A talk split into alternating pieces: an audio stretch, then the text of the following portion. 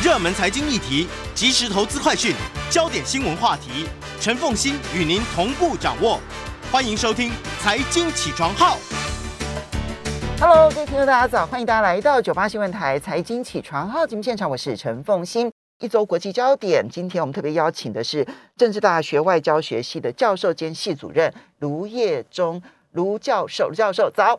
主持人早，各位朋友大家早。也非常欢迎 YouTube 的朋友们一起来收看直播。我想现在全世界最关心的就是俄罗斯跟乌克兰的一个情势。美国跟俄罗斯呢已经是两次谈判，嗯，然后这个北约也谈了，欧洲安全联盟也谈了，然后现在英国呢也要跟俄罗斯来谈，是，但目前看起来，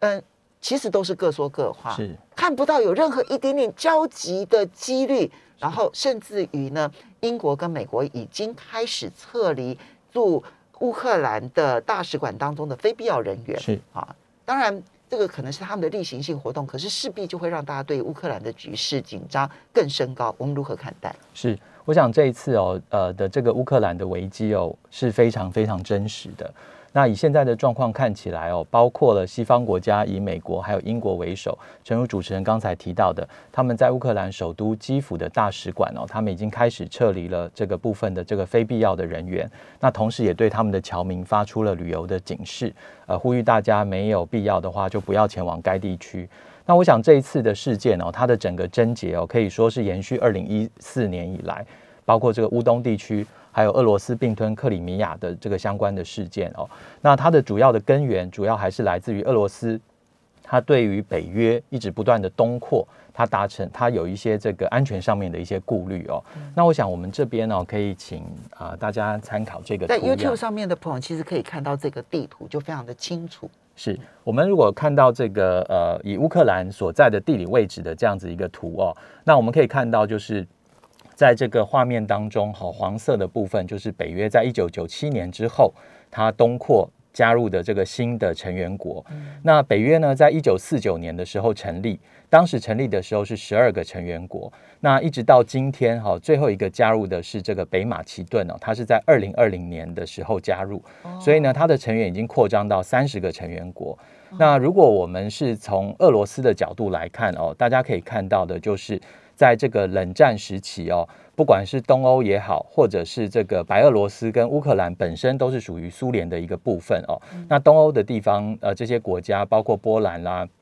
这个呃波罗的海的这些国家，当时都是被视为是所谓的 satellite states，就是卫星国。那换句话说，它也在地缘政治的概念上面，它形成了俄罗斯哦、就苏联当时的苏联跟北约之间的一个缓冲的地带。那当然，当时这些国家他们也是华沙呃公约组织的成员哦。那这是冷战当时的一个历史。但是呢，冷战的历史啊，在现今呢，它就变成一种这个历史上面的遗绪，那形成一种这个不稳定的一个根源。最主要的原因就是在于俄罗斯呢，他认为在北约不断东扩的情况之下，使得它的这个缓冲区跟西方强权之间的缓冲区不断的在被压缩当中。所以呢，在乌克兰的这个情势上面，我们可以看得到，就是呃，以俄罗斯来讲，他会觉得，如果乌克兰现在都加入了北约，那换句话说，这个对俄罗斯来说，它就有一个被北约国家掐住咽喉的一个感觉。所以这也是为什么他在二零一四年的时候就并吞了这个克里米亚哈。那另外呢，呃，就是包括了现在的这个争议地区乌东争议地区，呃，顿巴斯这个地区哈。那他为什么会形成他想要去这个呃驻军哈，或是跟当地这个叛乱的，从乌克兰角度来讲，叛乱的武装分子来进行合作，好这样子的一个主要的一个动机。因为如果说大家看得到地图的话，就乌克兰的情势啊，你看它的地理位置啊，它几乎就是直扑着俄罗斯而去，对不对？尤其它的乌东地区呢，它等于就你从那个界限上来看，它变成了一个俄罗斯的一个凹凹凹地，对，所以那个乌东地区呢，它的北、东跟南其实都是俄罗斯，是。所以从俄罗斯的角度来讲，这一块如果是反对我的一个地区的话，我的压力就变得很大了。是。我们可以看到这边有另外一张图哦，这个是呃乌克兰本身的一个地图哦。那呃各位朋友呃听众的朋友的话，如果呃有兴趣的话，也可以稍微在网络上面查找一下乌克兰的一个地图。那我们可以看到，就是在二零一四年之后，实际上哦，在这个乌东地区哦，包括它在呃这两个呃主要的这个呃州哈，一个是这个呃顿斯克，一个是呃卢甘斯克，好这两个州。那这里实际上呢，就是俄罗斯呢，它跟当地的这个呃武装分子哦，它有结合，所以它是在这个地区呢，其实是俄罗斯它可以有这个实质控制力的一个地方哦。所以这个呢，其实对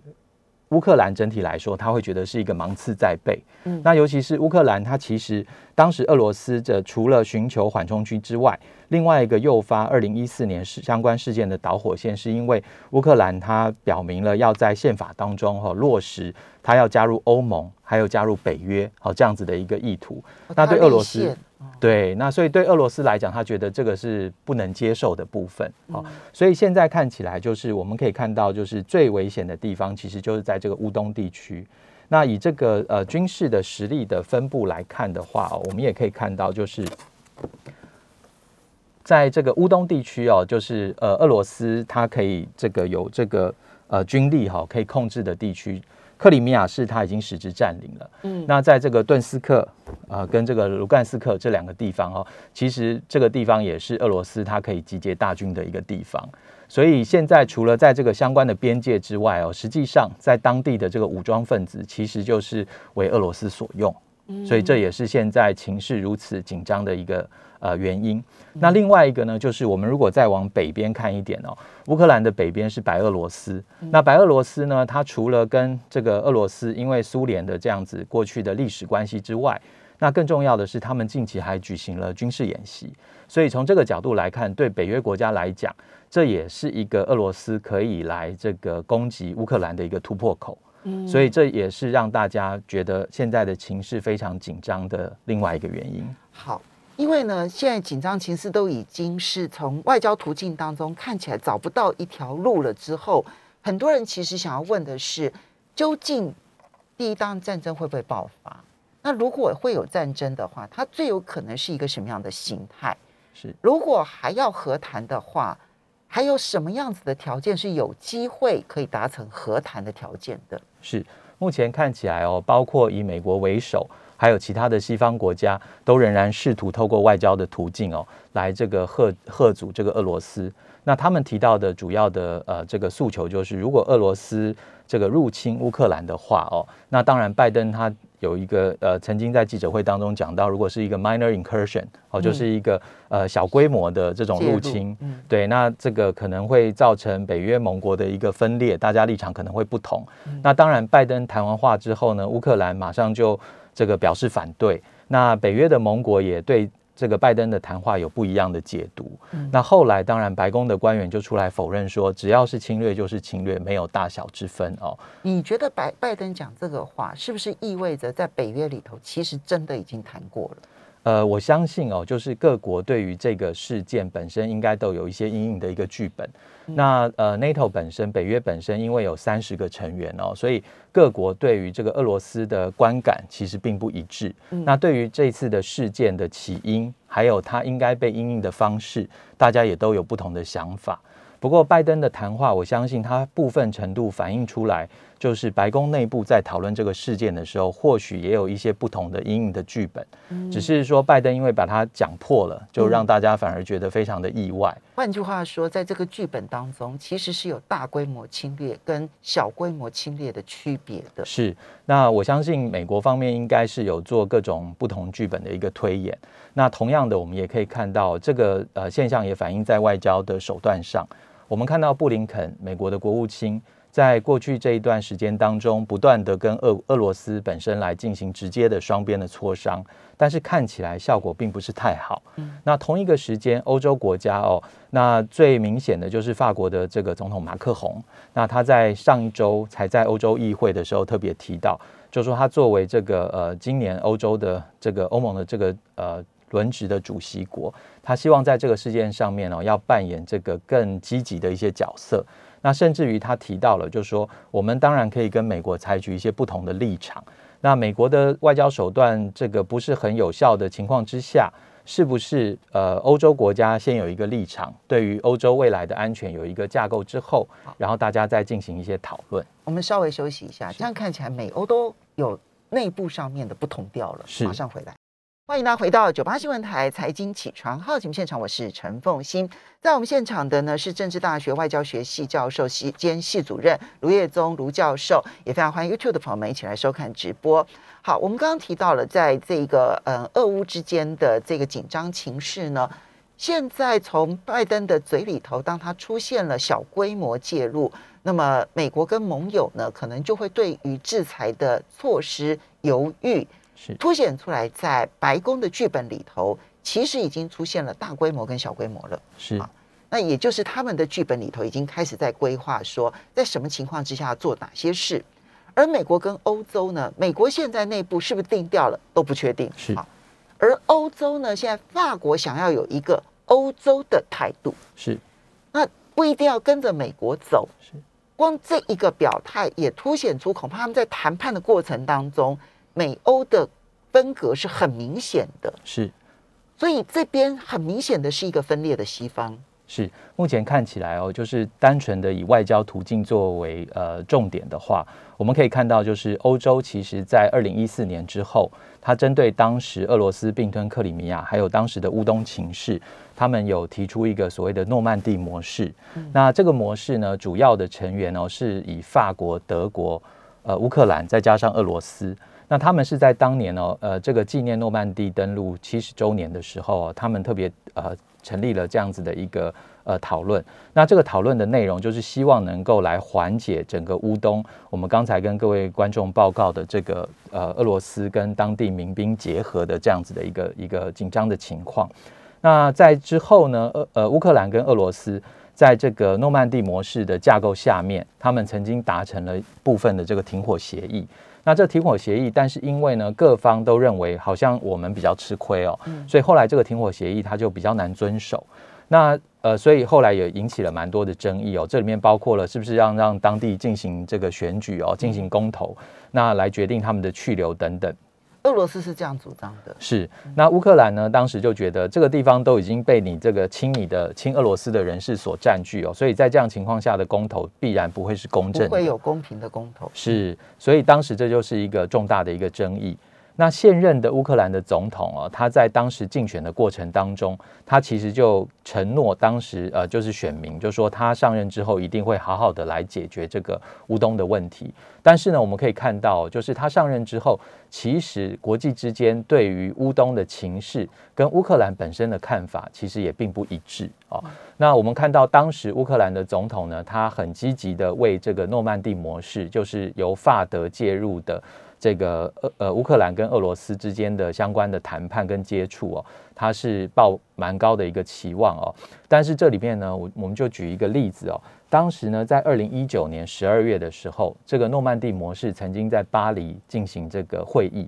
那会议当时大家谈的这个气氛呢，可能还不错，但是呢，乌克兰当时就觉得，呃，俄罗斯一定要在相关的问题上面有所让步。那结果呢？他也希望在这个过程当中，乌克兰的总统大家也都知道，他当时其实跟川普呃本人是有一些交情的。结果呢，没想到啊，在二零一九年十二月的这一次的诺曼底这个模式的会谈之后，第二天，川普就在白宫接见了俄罗斯的外长。所以对乌克兰当时总统来讲，他觉得哎，这个好像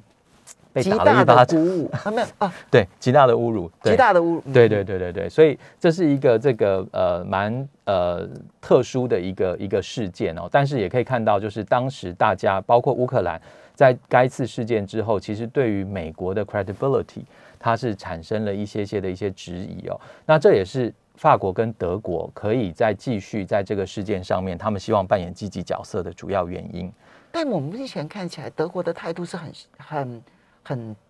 其实从某种角度来讲，算是嗯武军事上面的退缩。我们应该是这样讲，就是是军事上面退缩。是德国很强烈的反对用军事上面的采取任何的行动，是所以他连提供武器都不肯。是那这样子的话，法国跟德国究竟对于乌克兰的情势，希望采取的是什么样的作为呢？是，我们现在可以看到哦，就是如果以这个军事上面的作为来讲哦，呃，这张图表它整理的，呃，它有整理一些相关的讯息哦。那这里面包括美国本身非常的积极提供武器装备，到目前为止已经累计了有二十七亿美金的这个装备。那另外呢，就是包括拉脱维亚、爱沙尼亚跟立陶宛，那美国也同意。让他们这三个国家把美国的相关的武器哦转移给这个乌克兰。那呃，法国本身呢，在这个议题上面哦，呃，最新的发展是，他也同意要增兵到这个罗罗马尼亚的一个边界哦。那呃，当然这个都是罗马尼亚距离乌克兰有点远哦。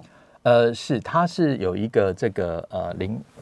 在这边有交接吗？呃，对，在这边有有对罗马尼亚，哦，罗马尼亚，对对对对，哦哦，是在旁边，在旁边，它有一个临街的一个位置，在旁边，在旁边，对不起。但是呢，德国的态度哦，就诚如主持人提到的，非常的特别。对，那德国呢，本身对于这个武器的交运哦，实际上他特别提到，他说他禁止这个相关的国家哦，把武器运送给这个乌克兰。那他有他内政上面的一个考量。最主要的原因是因为德国呢，他觉得呢，不管是在历史上面也好，或在冷战期间也好，他觉得这个武器出口这件事情啊，他认为有的时候有一些人道的因素，因为它毕竟还是会造成伤亡。嗯，那他希望像这样相关的这些出口都必须经过中央政府的管制跟协调，哦，就不是说是军火商就可以直接来进行买卖等等哦。那这样子的一个呃状况呢，就使得德国在这个相关的事件上面看起来。就是呃，是 take a step back back，好，就是说它比其他国家相较，好像就没有那么的积极。嗯，那另外一个当然也是德国目前的一个内政，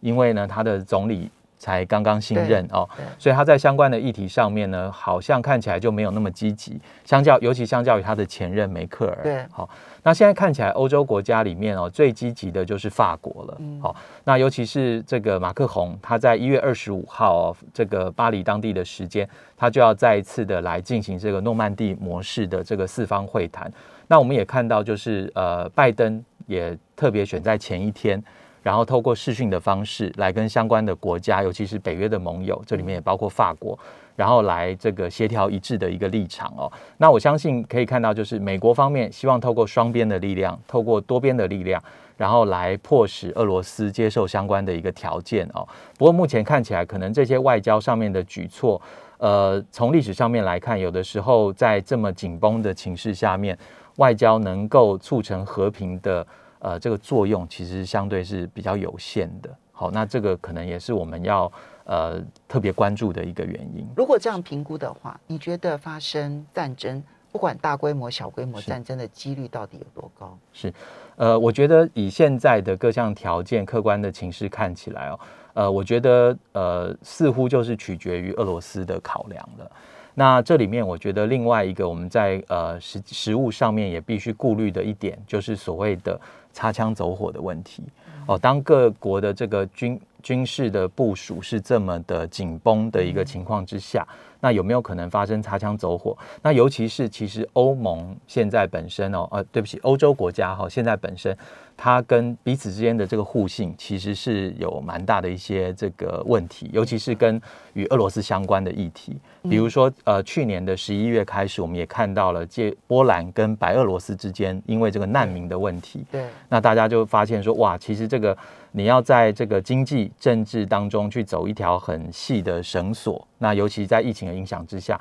有的时候人道因素可能就不是唯一的考量了。是，好，所以这个也是一个呃另外一个值得大家关注的地方。因为这里面包括了当然贸易，包括了天然气，尤其现在是冬天这个情况。是，然后再加上去年白俄罗斯所示范的那一个难民攻击这个事件，是，我想这些都可能会使得。欧盟在处理这些事情，或欧洲国家在处理这件事情，有点投鼠忌器。是是是。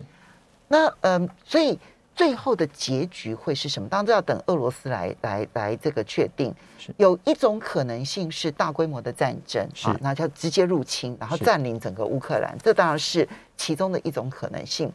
但是也有一种可能性是俄罗斯他支持乌东的这一些军队，然后。采取的是一个代理人的内战形式。是这两种可能性，哪一种机会比较大？是，目前看起来哦，因为在这个乌东地区。包括刚才跟各位报告哦，就是俄罗斯呢跟当地的这个武装分子哦，他已经有一个这个实质的一些联系哦，所以看起来如果呢是呃不是全面性的在我们呃图上面，就是包括只要是俄罗斯跟乌克兰边界邻呃接壤的地区，甚至是白俄罗斯跟乌克兰接壤的地区。如果俄罗斯不是采取大规模同时进攻的方式来讲的话，那应该就是以这个乌东它现在可以这个控制的地区来发动相关的攻击，这个可能是对俄罗斯来讲成本是比较低的，嗯，这样子的一个方式。而这个部分呢，就是。呃，美国跟欧洲到时候如果要采取制裁的话，究竟那制裁力道要有多少？是，恐怕这就是最困难的一件事情。是是是，因为它究竟要定义为入侵还是定义为内战，它就会变成了一个很难去被认真处理的一个一个情况。是，厘清的地方。是是。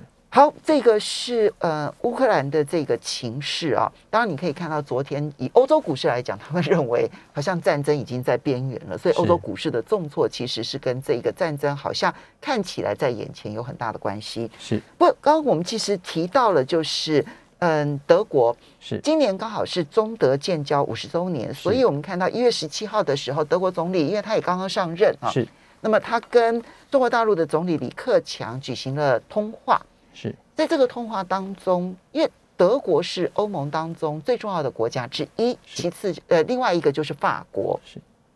德国到底对中态度，现在看得出整个的图像吗？是呃，我想哦，在因为新任的总理肖尔茨哦，他在接任之前，因为他先前呢也是长期担任这个梅克尔的这个左右手哦。所以当时大家也看到，就梅克尔当时的对中政策，他其实在整个欧盟里面算是相对来说是比较务实的。他并不是抓着价值跟人权的议题哦，就把他们无限上纲。那而是呢，呃，也相当的重视德国跟中国大陆之间的这个经贸关系哦。好，所以梅克尔的政策，消资到底有没有这个跟随？是他的外交部长跟他之间的关系如何看待？我们休息一下，马上回来节目现场。欢迎大家回到九八新闻台财经起床号节目现场，我是陈凤欣。在我们现场的是政治大学外交系教授兼系主任卢业宗卢教授，也非常欢迎 YouTube 的朋友们一起来收看直播。好，那么刚刚提到了肖兹，他过去是梅克尔的左右手，所以事实上大家觉得可能是玫瑰肖随啊，梅克尔的政策可能肖兹会跟随，但是呢，在肖兹的内阁当中呢，绿党的党魁他是这一个呃贝尔伯克。他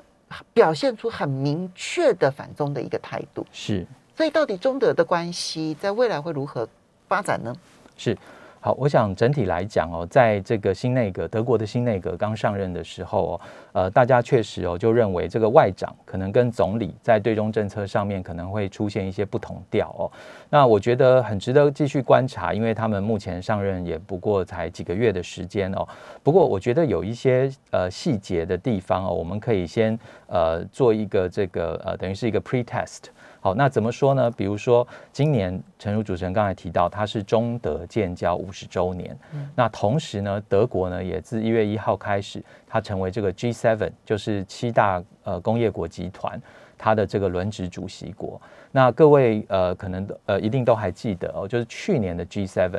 本来 G7 它是一个以经贸、以这个工业发展为主的呃先进工业国家彼此之间哦的一些协调政策的一个平台。但是呢，在去年六月份，因为是在英国举办，那也是拜登这个刚上任哦的这个呃出访的这个重点。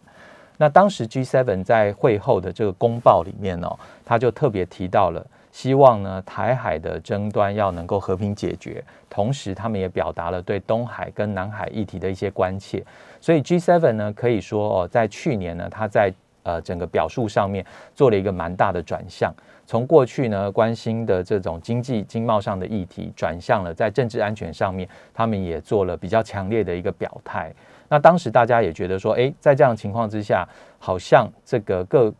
世界各国都有一个反中的一个共识哦。那今年呢，德国的状况哦，非常值得进一步的关注，是因为在一月份的时候，这个肖兹其实肖兹上台之后，其实也有跟这个习近平有通过话。那今年一月份的时候，接连着肖兹跟李克强，然后这个呃贝尔伯克跟王毅，他都进行了这个视讯的这样子的一些通话。那呃有意思的地方是在于哦，就是我们可以看到德国的立场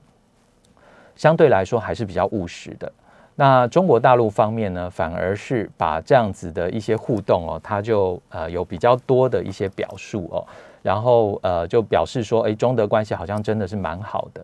但是呢，我们看到德国方面，它还是有一些些坚持哦，比如说贝尔伯克。他在今年稍早 G7 外长会议上面哦，那因为他自己本身的政党属性，所以呢，我们可以预见他会非常的关切这个气候变迁的议题。嗯，所以他今年稍早就已经把这个 G7 今年的工作定调。他说，气候变迁呢，一定是会影呃会持续的影响世界的和平与安全，那应该是我们着重的一个重点。那肖兹呢，也在不同的场合也做相同的相接近的论述。所以我们可以看到，就气候变迁，德国现在的政府是把它看成是一个非常非常重要的一个重中之重。对，那这一点的话，中国大陆其实是有切入口的，是没有错。所以德国的外长哈，其实他就表述，就提到说，在气候变迁这个议题上面，它会对各国不仅是先进国家造成影响，它对发展中国家造成的影响更大。嗯，那在这样的情况之下，我们不能忽视这个中国大陆的因素。哦，他提到说，这个中国就必须在这个议题上面扮演一些积极的角色，我们不能排除中国，排除中国这个议题是没有办法处理。他甚至还呃加码，他说不只是气候变迁，其他的全球性议题也不能忽视中国的一个角色。好，那他这个口径已经跟之前很不一样了，是是，跟他自己本身之前的立场已经有一些差异哦。那但是同一个时间，我们也看到了德国不愧是这个欧盟当中的领导型的国家。那因为呢，他同一个场合，他也论述到，他说，其实呢，他说把中国哈，他说是一个这个严厉的一个挑战。那同时，欧盟另外一个关注的重点就是在体制上面，他认为在体制上面，中国大陆跟欧洲国家是处于一种竞争关系。嗯，好，所以在这个地方，他已经先定掉。那他也另外也提到，他说对于人权或价值等等的问题，他说我们不会退缩，我们会持续的来做主张。但是该合作的地方，他说大家要一起合作。那另外一个很有意思的地方是，他说其实呢，这个呃中国的这个因素哈，其实对所有的欧洲国家来讲都是一个 dilemma。那意思就是说呢，都是两难，对，都是一种两难的情况，就是。你呃一些因呃一些议题，你没有中国大陆的参与是不能解决。但是有中国的参与的时候，到底人权跟价值的分量要放到多重？那这个是各国都同时面临的一个状况。其实，所以看起来，它跟中国大陆之间的关系就在于，他们把所有的政策。全部排出来了之后，它的优先顺序怎么排？是是。当它的优先顺序是放在合作项目的时候，是关系就会良好。是是。如果它的优先项目被放在是人权这部分的话，那关系就会非常的决裂。是是。我们就看这个，看起来这个外交部长也在他的优先顺序上面做了一些些的调整，后续的影响值得观察。是是。嗯，接着我们很快的来看一下伊朗的情势。现在，当然，其实对于拜登来讲，谈妥伊朗核协议，其实也是他。当初的承诺之一，对不对？好，因为这个是被川普给废弃掉的一个伊朗核协议。是，但现在呢，几次的谈判没有任何的进展。是，可是我们看到，一方面伊朗很积极的开始拉拢中国大陆跟俄罗斯，他的外交部长访问中国大陆，他的总统甚至要访问莫斯科。是，好，那么可是呢，另外一方面呢，以色列在这边呢，要强烈的撤走核协议的谈判，是如何来看待？是。呃，伊朗核协议哦，当时是奥巴马的一个外交上面的主要成就。那他这个 involve 的这些国家里面呢，除了伊朗本身之外，他当时的安排主要是以这个 P 五加一，P 五就是指联合国安理会的五位常任理事国，那加一当时就是德国。哦，那当然欧洲方面的讲法更有自信哦，他们认为是一三加三哦，就是 European Three，这里面包括英法德，然后加三就是美中俄哦三个国家。那所以当时有这样一些安排，但是呢，川普本身在二零一八年的五月宣布要这个废止这个伊朗。的核协议。那伊朗当时呢也非常的生气哦，就说那我们也要 work out，我们都不要再遵守相关的这个约制。那当时这个核协议的一个最主要的重点哦，就是呃伊朗本身对于核能使用的研究项目它受到限制，而且它必须接受 IAEA 的这个监督好的机制。国际原子能总署对国际原子能总署监督。那另外呢，就是西方国家也同意放宽对伊朗的经济制裁。那但是呢，二零一八年五月之后，这个交易等于说就是 off 了，就大家都呃不会不愿意再继续遵守。那伊朗后续呢就出现了非常多的一些外交上的动作哦。那但是其他国家还是试图哦要把伊朗拉回这个谈判桌。对，所以他们就在维也纳这边重启炉灶哦，就继续继续的来进行这个相关的谈判。但是在这个过程当中，我们可以看到。当时在川普执政时期，美国选择这个退出伊朗核协议这个立场，当时的美国跟以色列是相当一致，因为它基本上就是呃反对伊朗。那以色列呢，也透过骇客去攻击伊朗的相关的发电厂等等哦。那近期呢，以色列宣布侦破这个伊朗在以色列招募间谍这样子的一些活动哦，所以可以看到他们双方关系非常紧张。那拜登政府现在看起来就是希望。有一个结果，但是美国到目前为止还是保持一个比较有距离的态度，他希望事情能够这个自动圆满解决。所以看起来，虽然呢，这个对拜登来讲，这个能够谈妥这个伊朗核协议很重要，因为它可以缓和油价的上涨跟通货膨胀。是，但是呢，就目前的情势看起来，我觉得拜登他没有足够的政治的筹码来完成这一个核协议，所以短期之内这个核协议要谈成。好像看不到任何的希望了。对，再加上伊朗本身哦，他在二零二一年的九月份哦，他已经获准加入这个上海合作组织，所以我觉得他更没有这个企图心了。是是是。好，我们要非常谢谢卢业忠卢教授，也非常谢谢卢教授，谢谢。